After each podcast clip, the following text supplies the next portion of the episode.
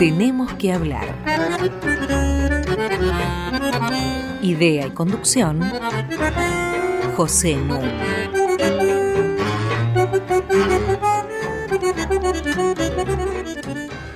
Muy buenas noches. Hoy tenemos que hablar de un tema que no hemos tocado hasta ahora. Nos hemos ocupado de la pobreza, nos hemos ocupado de la marginalidad, nos hemos ocupado de las villas miseria, pero no hemos hablado de la clase alta.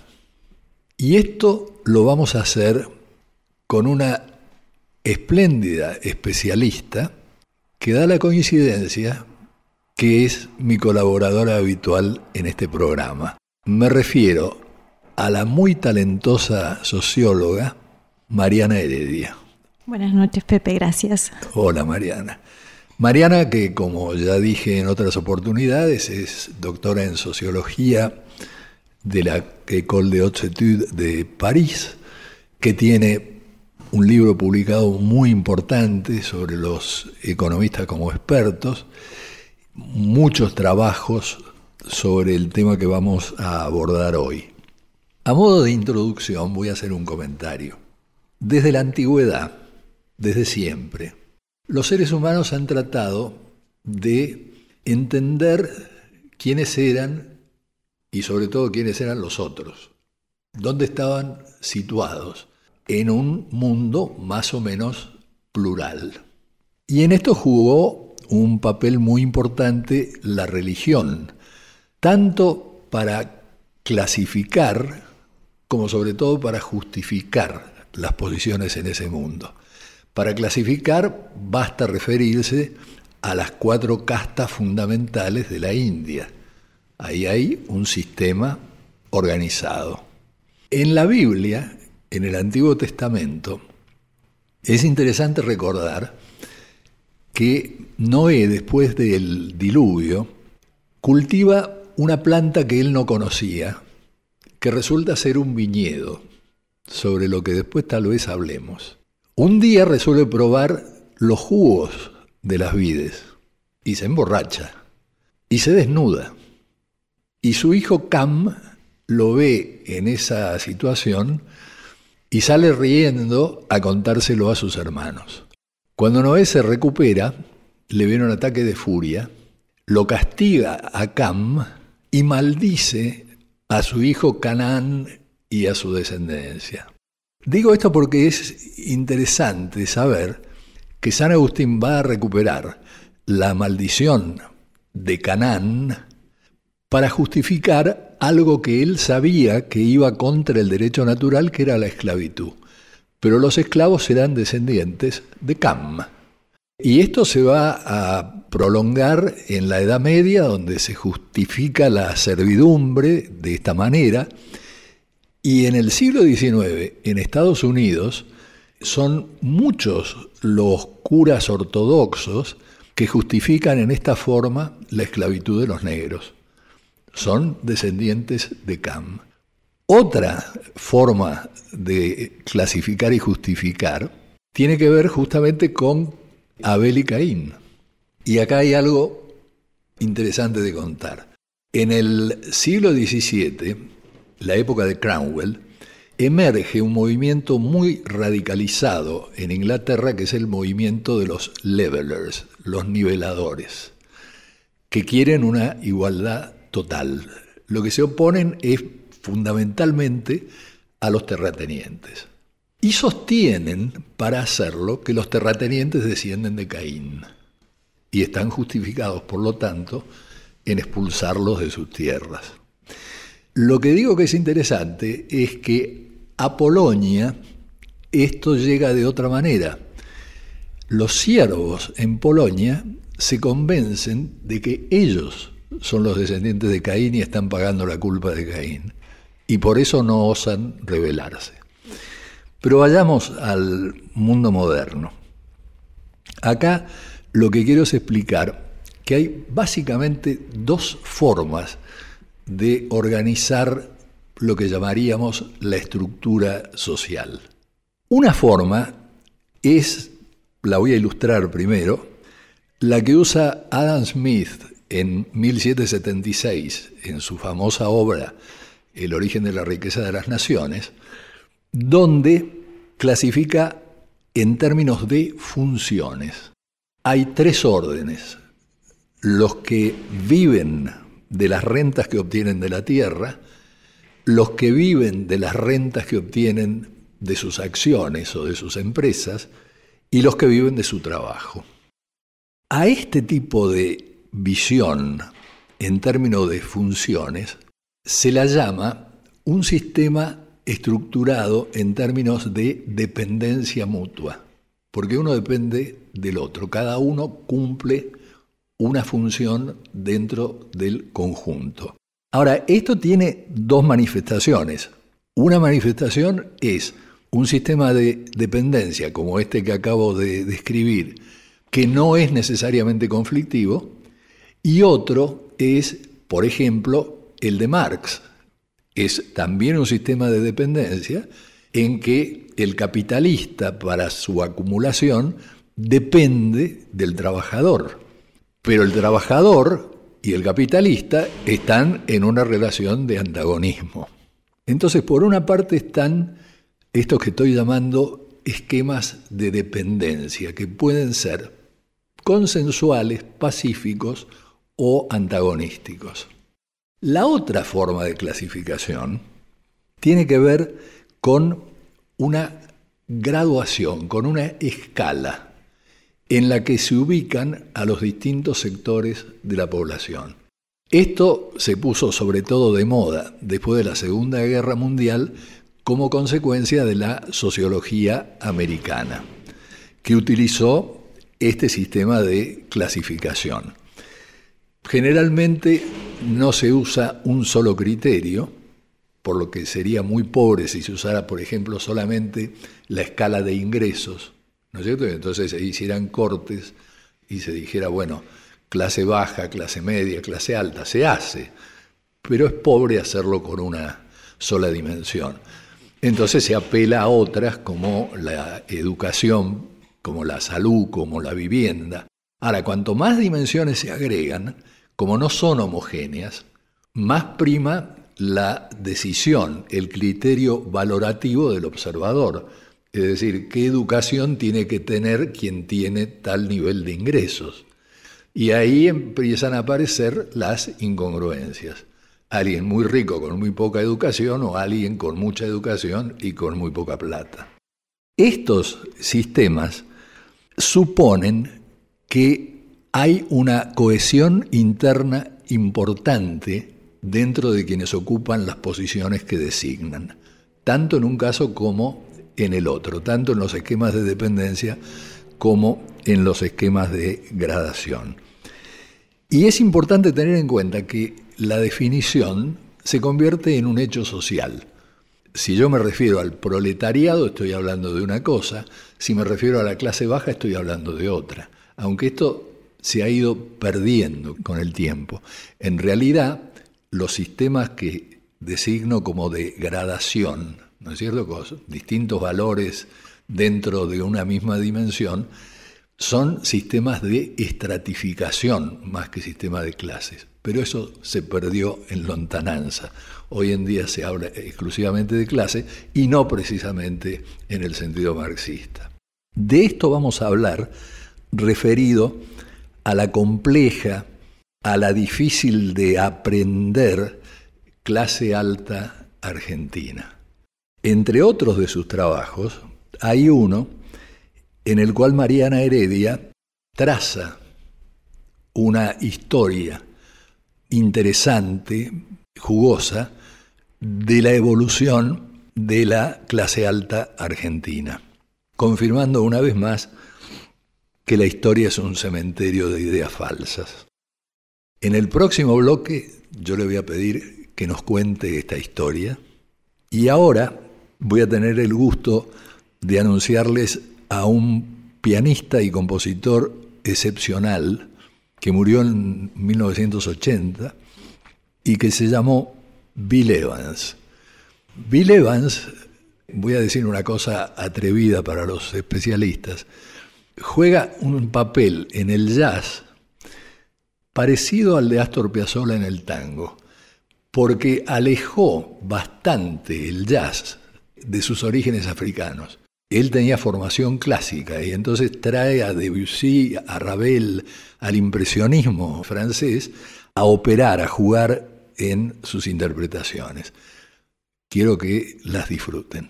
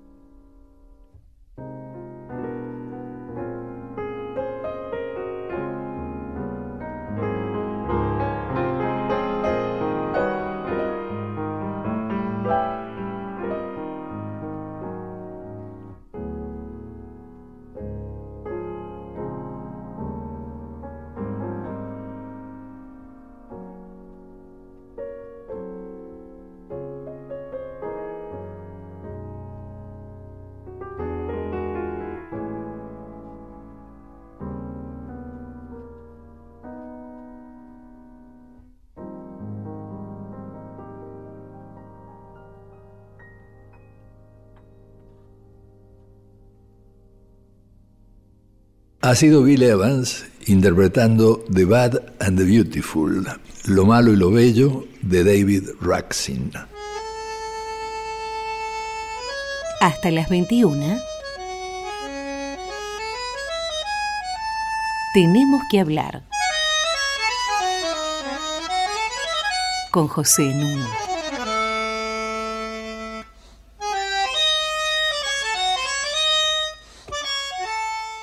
Voy a iniciar con mi querida Mariana Heredia la prometida conversación sobre la clase alta, recogiendo lo que dije al final del último bloque, que era pedirle un esbozo histórico de la evolución.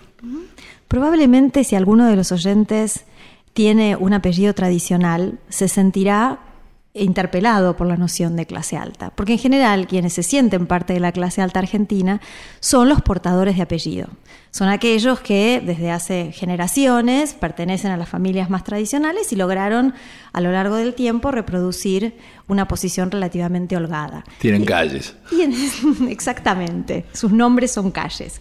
Y esa podía ser nuestro punto de partida, una especie de certeza generalizada en la Argentina de que a fines del siglo XIX, XX, se empezó a gestar una élite de notables, vinculados sobre todo a la riqueza de la pampa húmeda, ¿no es cierto?, a la exportación de granos y de carnes, em, en general más bien laicos en relación con sus pares latinoamericanos, ¿no? que fundaron un Estado, un estado fuerte y que tuvieron por momentos eh, tensiones internas intensas entre los católicos y los más positivistas, y finalmente con una implantación en distintas instituciones de la sociedad, la política, em, la vida social, la vida cultural de los argentinos. Hay estudios eh, historiográficos recientes muy interesantes de Leandro Lozada, Sandra Gayol, eh, Royora, que subrayan un aspecto que quedó un poco soslayado en esta primera imagen de esta aristocracia, como dicen quienes la aprecian, u oligarquía, como la llaman quienes los denostan. Y es que en realidad fue mucho menos compacta y mucho menos antigua de lo que suele presentarse. Fue con la inmigración de fines del siglo XIX que esta élite logró ir incorporando a nuevos eh, miembros de las, de las clases, no necesariamente patricios, no necesariamente de fortunas. Eh, de larga data, pero en todo caso que se incorporaron a estos salones, a estos bares, a estas profesiones destacadas y contribuyeron a fundar eh, las grandes instituciones del Estado argentino en esas décadas. Lo que también parece otra certeza es que cuando la Argentina entró en la gran inestabilidad política y luego económica de los años 30, de los años 50, 60, la naturaleza de esta élite se empezó a complicar. Por un lado, hay estudios que, que dan cuenta de cómo con el recrudecer de los nacionalismos, van a vivir como una amenaza la llegada de los inmigrantes, cómo se van a cerrar más sobre sí mismos, cómo van a perder, sobre todo este, por vía democrática, el control de las instituciones de la nación, apelando cada vez más a las Fuerzas Armadas como representantes en la esfera pública y política.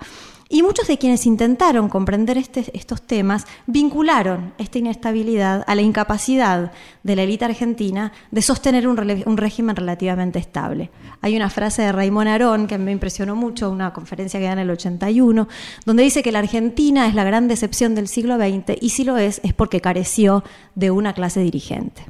Y es cierto que gran parte de los estudios que se dedicaron a las clases altas eh, en la segunda mitad, digamos, del, siglo XX, son una especie de búsqueda de un sujeto perdido. Algunos, como Ruquier o Botana, van a subrayar la ineficacia de los partidos de derecha y este desencuentro entre los hombres de dinero o los hombres de negocio y las instituciones democráticas. Otros, como Deimas, van a subrayar la heterogeneidad de estos grupos. Escribió un libro este, en la década de los 60 llamado Los que mandan, donde concluía que había efectivamente gente que dominaba en distintos espacios, en distintas instituciones importantes del país, pero que no lograban ponerse de acuerdo con una nueva fórmula de organización de la sociedad y la economía. Están por otro lado los estudios de Portantiero y O'Donnell que subrayan la dificultad de conciliar un capitalismo agrario y concentrado con una nueva burguesía urbana, alguna transnacionalizada, otra vinculada al mercado interno y una especie de puja de intereses irresoluble ¿no? que llevaba a que la economía argentina parezca un electrocardiograma, ¿no? con momentos de crecimiento y momentos de recesión muy fuerte. Y finalmente yo diría, algunos autores como Sabato y Schwarzer y algunos representantes políticos como pudo ser el peronismo, que en cambio supusieron que era esta oligarquía, digamos, la que había seguido manteniendo los resortes del, del dominio social y que se beneficiaba más del caos que de la estabilidad.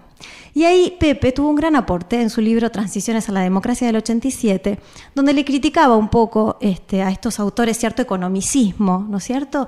Y planteaba que tal vez esta concentración en el corto plazo, ¿no? esta em, mirada más rentista eh, que ellos atribuían a la élite, no tenía que ver con eh, un origen sociológico, digamos, con este, una característica que hubieran adquirido desde el virreinato, sino con una forma de estructuración del capitalismo argentino que llevaba a quienes fueran que ocuparan las principales posiciones a tener una gran dificultad para mirar en el mediano plazo y para articular sus intereses con los intereses del país. Es muy interesante esto que nos contás. Yo creo que en términos generales la llamada oligarquía fue muy pragmática, fue muy corrupta también y no tuvo ningún inconveniente en pisotear derechos cívicos cada vez que le fue necesario, ¿no es cierto? Como lo indica lo que va a pasar desde los años 30 en adelante, pero que ya había sucedido antes con la oposición eh, a las elecciones, a Roque Sáenz Peña y demás. Ahora, la educación, por ejemplo, eh, la asistencia a colegios donde se van socializando los hijos de estos poderosos, fue un elemento, ¿verdad? Sí, claramente la privatización de las matrículas de las clases más altas no comienza en esta última parte de la historia argentina, sino que es una característica casi desde que eh, se constituyó nuestro país. Recordemos que muchos de los grandes eh, eh, colegios que existen hasta hoy eran colegios vinculados con comunidades nacionales, ¿no? Norteamericanas, francesas, italianas, donde los miembros más prósperos, digamos, de, de esas comunidades mandaban a sus hijos. También es cierto que una parte de esa élite más progresista, como la llama Zimmerman, defendió siempre al Nacional Buenos Aires o a los colegios universitarios como un espacio donde tenía que formarse la élite del país. Eh, lo que se dio en los últimos años uno podría decir que es un repliegue hacia esos espacios más privados eh, muchas de estas familias de clase media alta o alta desconfían por eh, la politización de esos eh, colegios públicos y prefieren no mandar ahí a sus hijos, aunque gran parte de las familias porteñas, profesionales, le siguen reconociendo el prestigio de esas instituciones. Y en cambio, estas familias más, más prósperas, también en gran medida porque se metropolizaron mucho, se alejaron del centro de la ciudad y están en los countries. Este, de Pilar, digamos, o de, zonas este, más alejadas, prefieren mandarlos a colegios privados bilingües en general de la zona. Y también eh, lo que vos subrayabas, de que no hay nada que equivalga realmente en Argentina a una verdadera aristocracia de sangre, como sí ha habido en Europa. Hay una palabra muy usual, que es la palabra snob. Y no sé si recordás de dónde viene la palabra snob.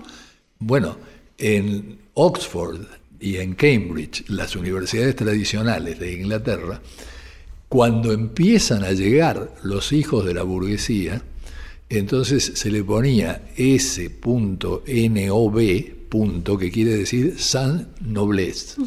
No tienen origen noble. Entonces, snob es alguien que no tiene origen noble. Eh, acá eso no sucedió, la reforma universitaria fue muy temprana, fue en 1918. Es decir, que esta oligarquía eh, tuvo bastantes dificultades en cohesionarse. Efectivamente, digamos, eh, lo que van a desarrollar estos nuevos historiadores es cuánto hubo ciertas prácticas como el duelo, o los bares de hombres, ¿no? o ciertas entidades profesionales que dotaron de cierta cohesión y de cierta dignidad ¿no? a, esos, a esos prohombres que tenían que reconocerse entre sí y actuar conjuntamente. Y lo que va a decir de IMAS es que esas instituciones se fueron debilitando con la complejización de toda sociedad que supone la diferenciación de, de esferas y juegos específicos y costó entonces replicar esa cohesión, o en todo caso reinventarla eh, para que pudieran organizar alguna fórmula de poder más o menos estable. Lo que es cierto, Pepe, es que muchas de las de los herederos de las familias tradicionales se sienten una aristocracia, ¿no? Eh, se han sentido portadores de una cultura general europea, ¿no? admiradores este, de las artes y las ciencias, laicos, como decíamos, en muchos casos. Y es cierto que el principal movimiento político de este país siguió denunciando durante décadas la cohesión y el poderío de esta oligarquía. Y ahí también esta nueva historiografía es interesante porque, por ejemplo, Roy ahora va a plantear que la revolución agraria en la Argentina se hizo en la cama. ¿no? Lo que él dice es que las familias eh, vinculadas a la gran propiedad rural solían ser familias de prole muy numerosas y que entonces con el correr de las generaciones la, eh, la propiedad se fue subdividiendo. Exacto. Y para mí, digamos, uno de los hallazgos que, me incentivó a trabajar sobre estos temas fue mi primer trabajo, mi, mi tesis de maestría, donde yo comparaba en plena crisis del 2001 el derrotero de la Sociedad Rural Argentina y de la Asociación de Bancos de Argentina durante el neoliberalismo. ¿no? Mi hipótesis era, bueno, son dos espacios de actividad muy prósperos que han defendido las ideas liberales durante décadas, que por fin lograron que un gobierno nada menos que peronista las adoptara. ¿Cuál fue la suerte de cada cual? Y en realidad eran años donde todavía la soja no había tenido el boom que tuvo después. En la sociedad rural fueron muy acogedores con mi investigación, digamos. Me, atribuyeron lo que ellos llamaban una audiencia con el presidente en su hotel, en su petit hotel de la calle Florida. Me facilitaron el acceso a la biblioteca, donde yo pude leer todas las declaraciones que habían hecho a la prensa y acceder al presupuesto minucioso de la entidad. Y su entonces eh, presidente se mostraba muy compungido con la situación en la que estaba la Argentina, planteando que la élite dentro de la cual él se ubicaba, tenía parte de la responsabilidad y tenía que aportar a las soluciones. En cambio, la Asociación de Bancos, que en ese momento tenía una capacidad de presión política impresionante, no solo no tiene biblioteca ni me dejó acceder a sus materiales, no solo no me, no me quiso atender absolutamente nadie, sino que además estaba en un pequeño eh, departamentito ignoto de la City que nadie podría reconocer. Esa primera investigación a mí me alertó sobre algo que también forma parte de los estudios más clásicos sobre las clases, que es la autoidentificación. Si yo le creía a los hombres de la sociedad rural, ellos seguían siendo los grandes eh, miembros de la clase alta argentina, los que dirigían los destinos del país. En cambio, los banqueros parecían como figurones menores. Ahora, todos los otros indicios que yo tenía, desde la capacidad que habían tenido para armar y presionar a las autoridades a través de cierta agenda pública, hasta la cantidad de dinero este, que habían ganado en esa última década, me llevaba a conclusiones bien distintas. Es decir, no necesariamente quienes eh, tienen más poder quienes tienen más influencia, quienes detentan más riqueza, son quienes se reconocen como parte de la clase alta de este país. La alusión que hiciste a Perón eh, me parece muy relevante porque la concepción de Perón de la comunidad organizada era precisamente de un esquema de lo que yo llamaba antes dependencia funcional, en que corporaciones componían la estructura social la comunidad organizada excluía a dos sectores en el primer gobierno de Perón. Un sector era el capital extranjero, al que después va a abrirle los brazos, y el otro sector era la oligarquía terrateniente. Y él la homogeneizaba en esta mirada que vos estás con toda razón cuestionando. Vamos a escuchar otra vez al poeta del piano Bill Evans.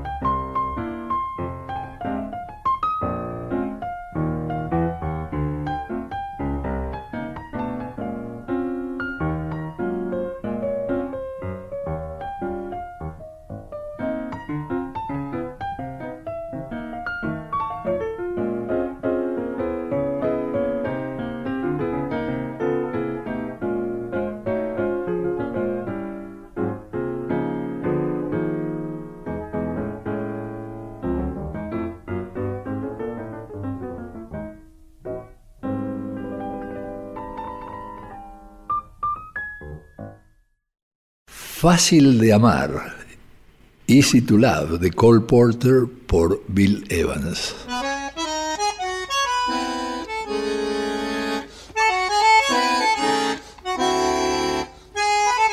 Seguimos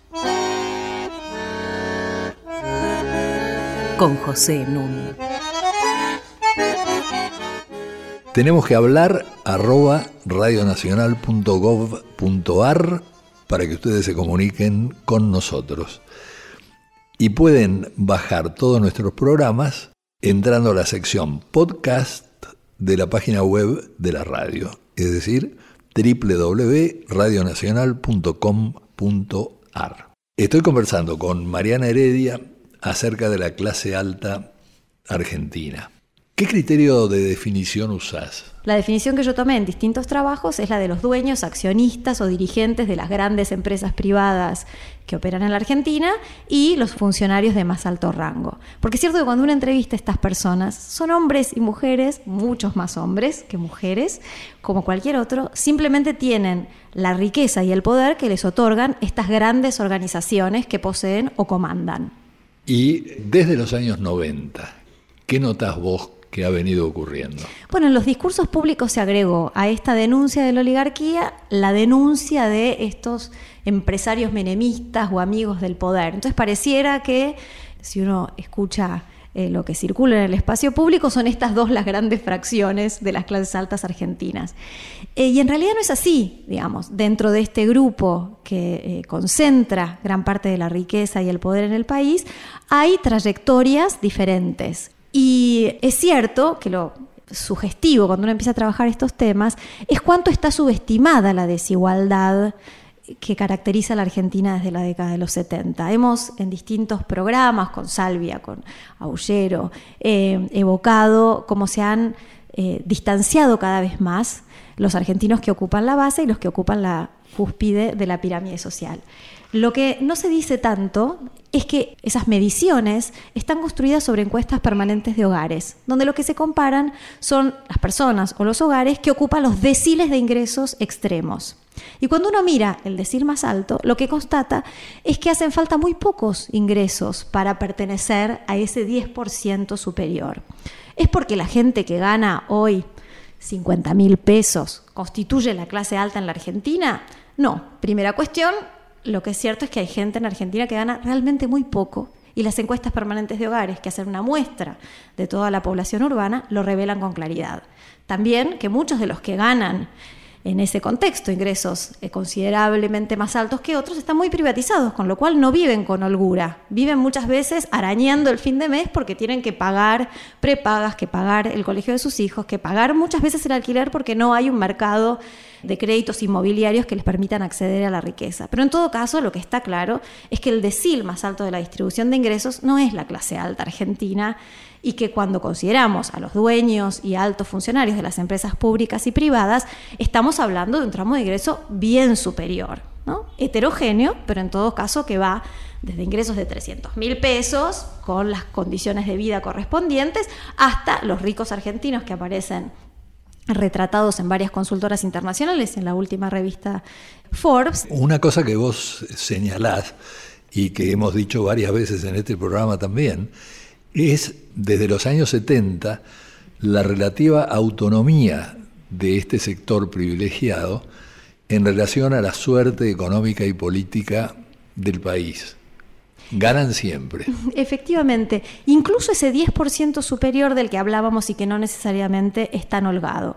Con Gabriela Benza tabulamos datos eh, de las últimas décadas y veíamos que si bien es cierto que en la primera década del siglo XXI, digamos, eh, durante el gobierno kirchnerista, el decil superior eh, avanzó proporcionalmente menos que los otros deciles, lo que es cierto es que si miramos en términos absolutos ganó mucho.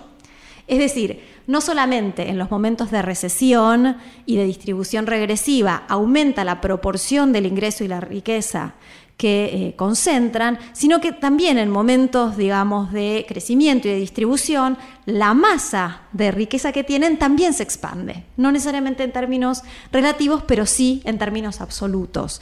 Y eso es algo muy notable porque da cuenta de un gran cambio en esto que eh, mencionabas al principio, Pepe, sobre el esquema de la dependencia. En todos los estudios eh, más marxistas, pero incluso de estratificación social, se supone una relación necesaria entre los grupos más altos y más bajos de la sociedad. Es decir, para poder ser capitalista hay que tener su capital trabajando, produciendo y contratando entonces mano de obra que permita que ese proceso de acumulación se produzca. Lo que ocurre, y está muy bien eh, señalado por Bauman en el capitalismo globalizado, es que el poder se ha vuelto mucho más extraterritorial, ¿no? Encontró muchos más lugares donde realizarse, una mayor fluidez para desplazarse en distintos puntos del globo, a paraísos fiscales, pero también en actividades económicas diversas que resultan más redituables en China este, o en otros eh, puntos del planeta, mientras las consecuencias de ese desplazamiento se viven localmente. Entonces, en la, mayor parte de los argentinos más prósperos son aquellos que logran insertarse de manera durable y de manera exitosa en el mercado internacional, que tienen actividades de exportación, que pertenecen a circuitos profesionales internacionalizados, en todo caso que lograron autonomizar su suerte de la suerte de la economía doméstica. Vos usaste dos nociones que me gustaría subrayar, ingreso y riqueza porque no son la misma cosa. Cuando se habla de ingresos se está hablando de lo que se recibe anualmente en concepto justamente de ingresos. Cuando se habla de riqueza se habla del patrimonio acumulado, que es terriblemente difícil de medir en Argentina precisamente por la gran cantidad de dinero en negro o evadido que existe. Me parece una distinción crucial a mantener. A esta altura del programa, ¿te gustaría tomar una copita de vino? Y cómo no, y un buen Malbec, ¿no? Ah, ¿y dónde iríamos para hacerlo? Iríamos a Mendoza, donde se produce el 85% del vino argentino. Ocurre que Mariana no solamente cultiva a la clase alta, sino que ha hecho un espléndido estudio sobre el desarrollo de la vitivinicultura en Mendoza. Te pediría que nos hagas un rapidísimo panorama de ese estudio. Fue un estudio que hicimos con Lorena Poblete y era como la película de Kurosawa, Rayomon, donde se retrata un asesinato desde distintos puntos de vista. En este caso no era un asesinato, era la reconversión de una actividad eh, productiva durante la globalización y ella lo veía desde los trabajadores y yo lo veía desde los bodegueros. Y fue muy interesante porque vimos cómo se dio esa transformación en un periodo corto, en una actividad que logró ser muy exitosa, en un espacio acotado, porque eh, Mendoza tiene solo dos oasis donde se concentra la mayor parte de la, de la población, y eso nos, nos permitió observar eh, cómo se transformaron las distintas categorías sociales en esta nueva integración al mundo que el vino argentino ejemplifica eh, con mucha claridad. Y una de las primeras eh, cuestiones que, que enfrentamos es la gran heterogeneidad de la noción de bodega y consiguientemente de bodeguero. Si en algún momento existieron estos grandes apellidos también que habían creado marcas que formaron parte de la canasta cotidiana de los argentinos, lo que ocurre a partir de la década de los 70 y sobre todo de los 90 es que se multiplica y se heterogeneiza muchísimo el tipo de unidad productiva que produce Vidivino en Mendoza. Aparecen eh, inversores extranjeros que modifican sustantivamente la actividad, aparecen fondos de pensión latinoamericanos, eh, o eh, norteamericanos que compran también algunas bodegas, aparecen algunas personas individuales que tienen a título personal, que quieren tener su propia botella con su apellido, y también el proceso mismo se complica porque en algunos casos las empresas producen a la vez vid y vino y es eso lo que embotellan, a veces compran parte de la vid o venden parte de esa vid para que otros hagan vinos de corte y los combinen. En todo caso había algo de esa unidad bodeguero que en realidad designaba una gran heterogeneidad de casos y relaciones muy diversas con la propiedad. ¿Qué es eso lo que generó también la globalización? Una noción mucho más opaca de propiedad. ¿No? Empresas que tienen dueños, familias, personas, pero también empresas que tienen eh, accionistas que cambian vertiginosamente o que pertenecen a fondos de pensión y jubilación norteamericanos, es decir, estructuras que realmente tienen una complejidad que hace que los trabajadores que eh, entrevistaba Lorena no sepan bien quién es a fin de mes el que les paga su salario. Vos ahí decís una cosa que eh, se anuda con la periodización que haces, que me parece muy interesante el periodo fundacional, ¿no es cierto?, cuando son pequeñas y medianas empresas, en general extranjeras, las que sientan las bases de la producción de vino. Después la producción en masa, cuando el vino ingresa a la canasta familiar, que es la década del 40, si no me equivoco, ¿no es cierto? Y después la etapa a la que te estás refiriendo ahora de reconversión.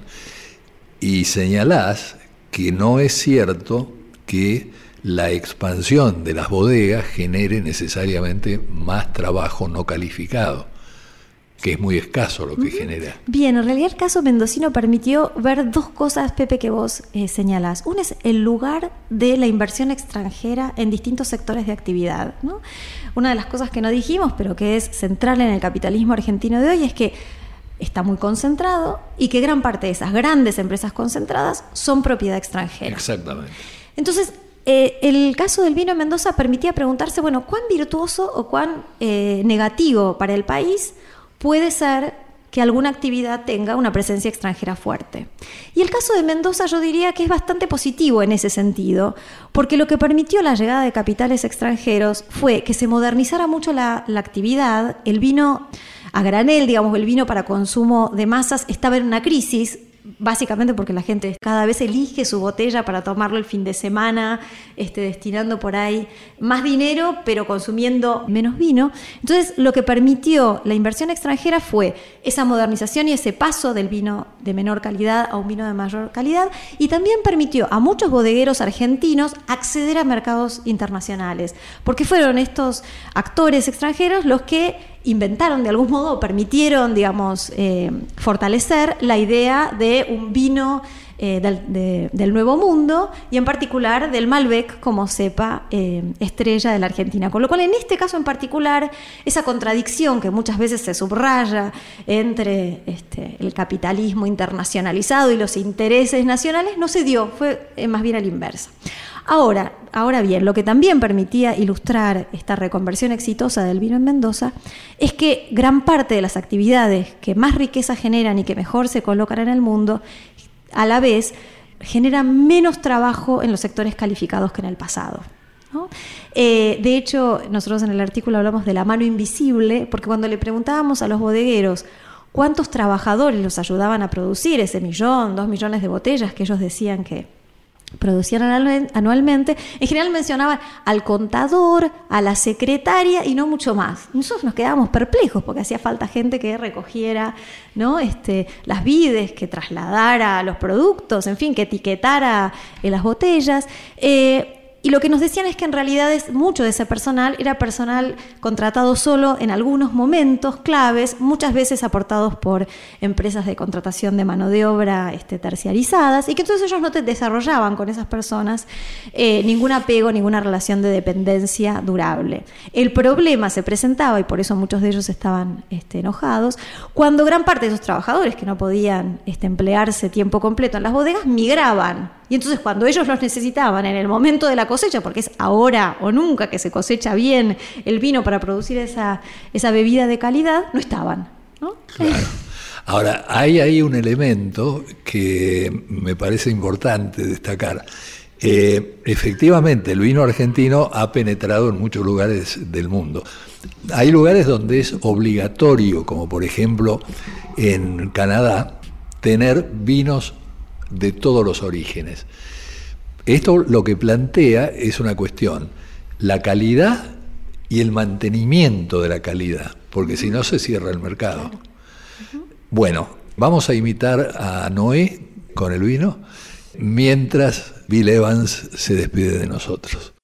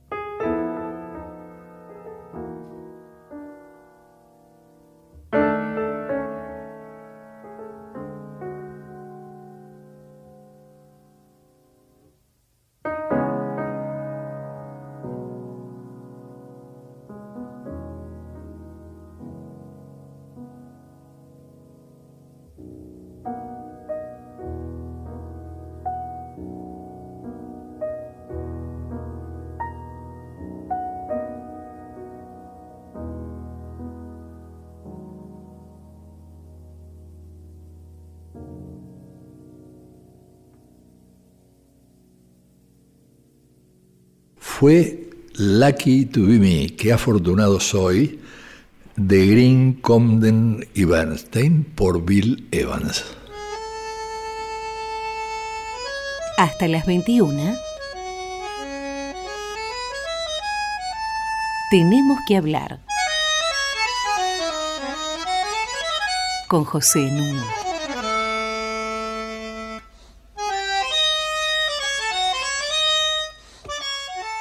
Estoy conversando con Mariana Heredia sobre quienes más tienen en nuestro país. Ahora le quiero hacer una pregunta vinculada a un importante estudio que ha hecho con Ana Castellani, y es hasta dónde la comunidad empresaria, el mundo de los negocios, es consciente de sus intereses de clase, está cohesionado, dispone de la posibilidad de una acción concertada en la esfera pública. Porque en esto hay dos grandes corrientes. Una corriente sostiene que el mundo empresarial es un mundo escasamente cohesionado. Están los llamados pluralistas en Estados Unidos que dicen precisamente por esto son iguales a cualquier otro grupo de interés y de ninguna manera capturan el Estado. O sea que esto es positivo. Por el otro lado están los intérpretes, digamos, de izquierda, estructuralista, que dicen, esto es así, pero precisamente por eso el Estado tiene que convertirse en el agente que garantice la cohesión de este sector empresario. Frente a lo cual están los que podríamos llamar instrumentalistas, que dicen no, los empresarios tienen unidad social y organizacional y por lo tanto ellos son los que controlan al Estado. Frente a esto, las respuestas del trabajo de ustedes. Bueno, recientemente nos preguntamos con Ana Castellani cuánto se había modificado el mundo de los grandes empresarios en la Argentina. Entonces, resumo eh, los hallazgos del estudio y después entonces contesto más directamente a la pregunta de Pepe. Lo que hicimos fue tomar las 50 primeras empresas del país y mirar cómo habían evolucionado desde 1976 al 2015. La pregunta que nos hicimos es, ¿cuánto en esos años eh, estas empresas habían ganado en cohesión, en influencia y cuánto habían logrado reproducirse en el tiempo? Efectivamente, ya dimos algunos indicios, la concentración del ingreso y de la riqueza en la Argentina se incrementó. La desigualdad desde la, década de los 70 en la Argentina y en el mundo se ha agudizado y eso es a favor de quienes concentran la mayoría de los ingresos y de la riqueza. También cualquier lector atento, eh, cualquier participante eh, cuidadoso del espacio público y que pudiera, además, por su edad, comparar lo ocurrido en la Argentina en la segunda mitad del siglo XX, podrá ver que la influencia gremial, política e ideológica del empresariado también se ha incrementado. ¿no? Hay distintas corporaciones que toman la palabra por ellos, las corporaciones centenarias, pero también otras de renombre más nuevo, IDEA, CREA, la Asociación Cristiana de eh, Dirigentes de Empresa. También sabemos que eh, hay un conjunto de entidades extranjeras o internacionales que ganó predicamento a la hora de eh, armar la agenda o establecer ciertas presiones sobre los poderes públicos, desde el FMI, que ha vuelto ahora a cobrar protagonismo, hasta las cámaras binacionales, las embajadas a la hora de defender a sus empresas radicadas en el país. Entonces, por el lado de la influencia y por el lado de la concentración, uno diría estos grupos sociales se han visto fortalecidos. Ahora, lo lógico sería plantear que entonces lograron retener y reproducirse en esos lugares de privilegio.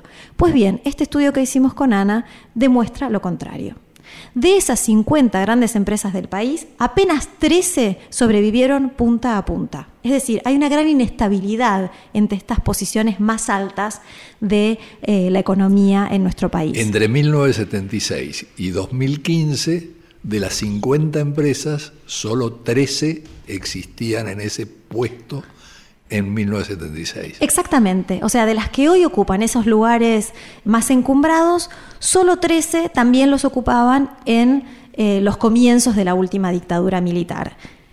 Y apenas tres de sus dueños o dirigentes siguen siendo los mismos. Sin duda hay una cuestión demográfica, digamos, muchos de ellos envejecieron, se retiraron, pero es notable y eso explica que muchos argentinos no sepan decir cuáles son los apellidos de los hombres más ricos del país. Hay apenas algunos, pero a diferencia de lo que ocurre en Brasil o en Chile, donde eh, cualquier chileno medio podría nombrar a 15 grandes empresarios que dirigen las actividades económicas en el pasado y en el presente, en la Argentina la movilidad es mucho mayor. Pero además de, de, esos tres, solamente tres son de capital nacional. Exacto, porque lo que hubo es, eso sí, cierta continuidad en la proporción importante, el 60% en todo el periodo, de empresas extranjeras. Más, en el 2015, 66%. Efectivamente, y eso es algo que yo siempre menciono con mis colegas que trabajan sobre los sectores populares y subrayan el carácter progresista de la última administración. Efectivamente, como decíamos, la proporción de ingreso se incrementó en los sectores medios y bajos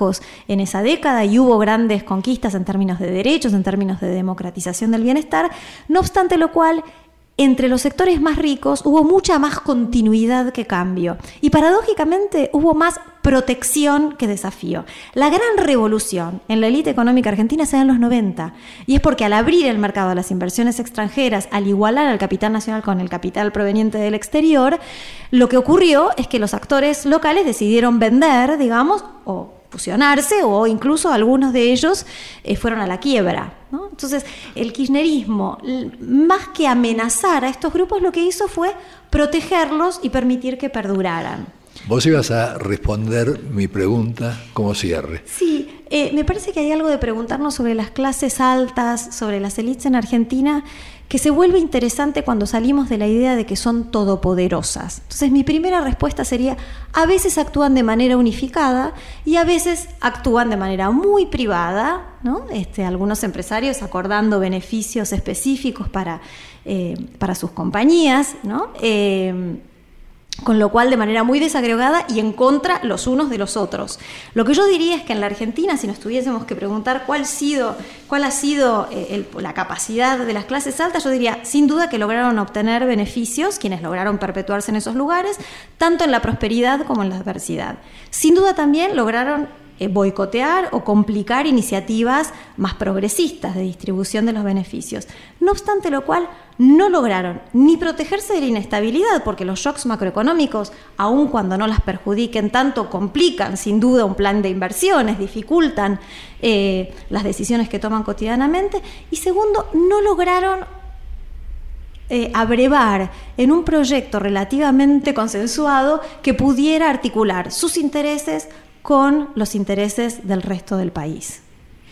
Muy bien, casi como en cualquiera de nuestros programas más eh, importantes, nos queda mucho por hablar y por eh, aprender eh, de tus estudios. Te agradezco mucho, Mariana, que hayas tomado la batuta con tus trabajos. Le agradezco mucho a nuestra productora Inés Gordon a nuestro excelente técnico y editor Diego Rosato y como diría Wimpy, que todo sea para bien.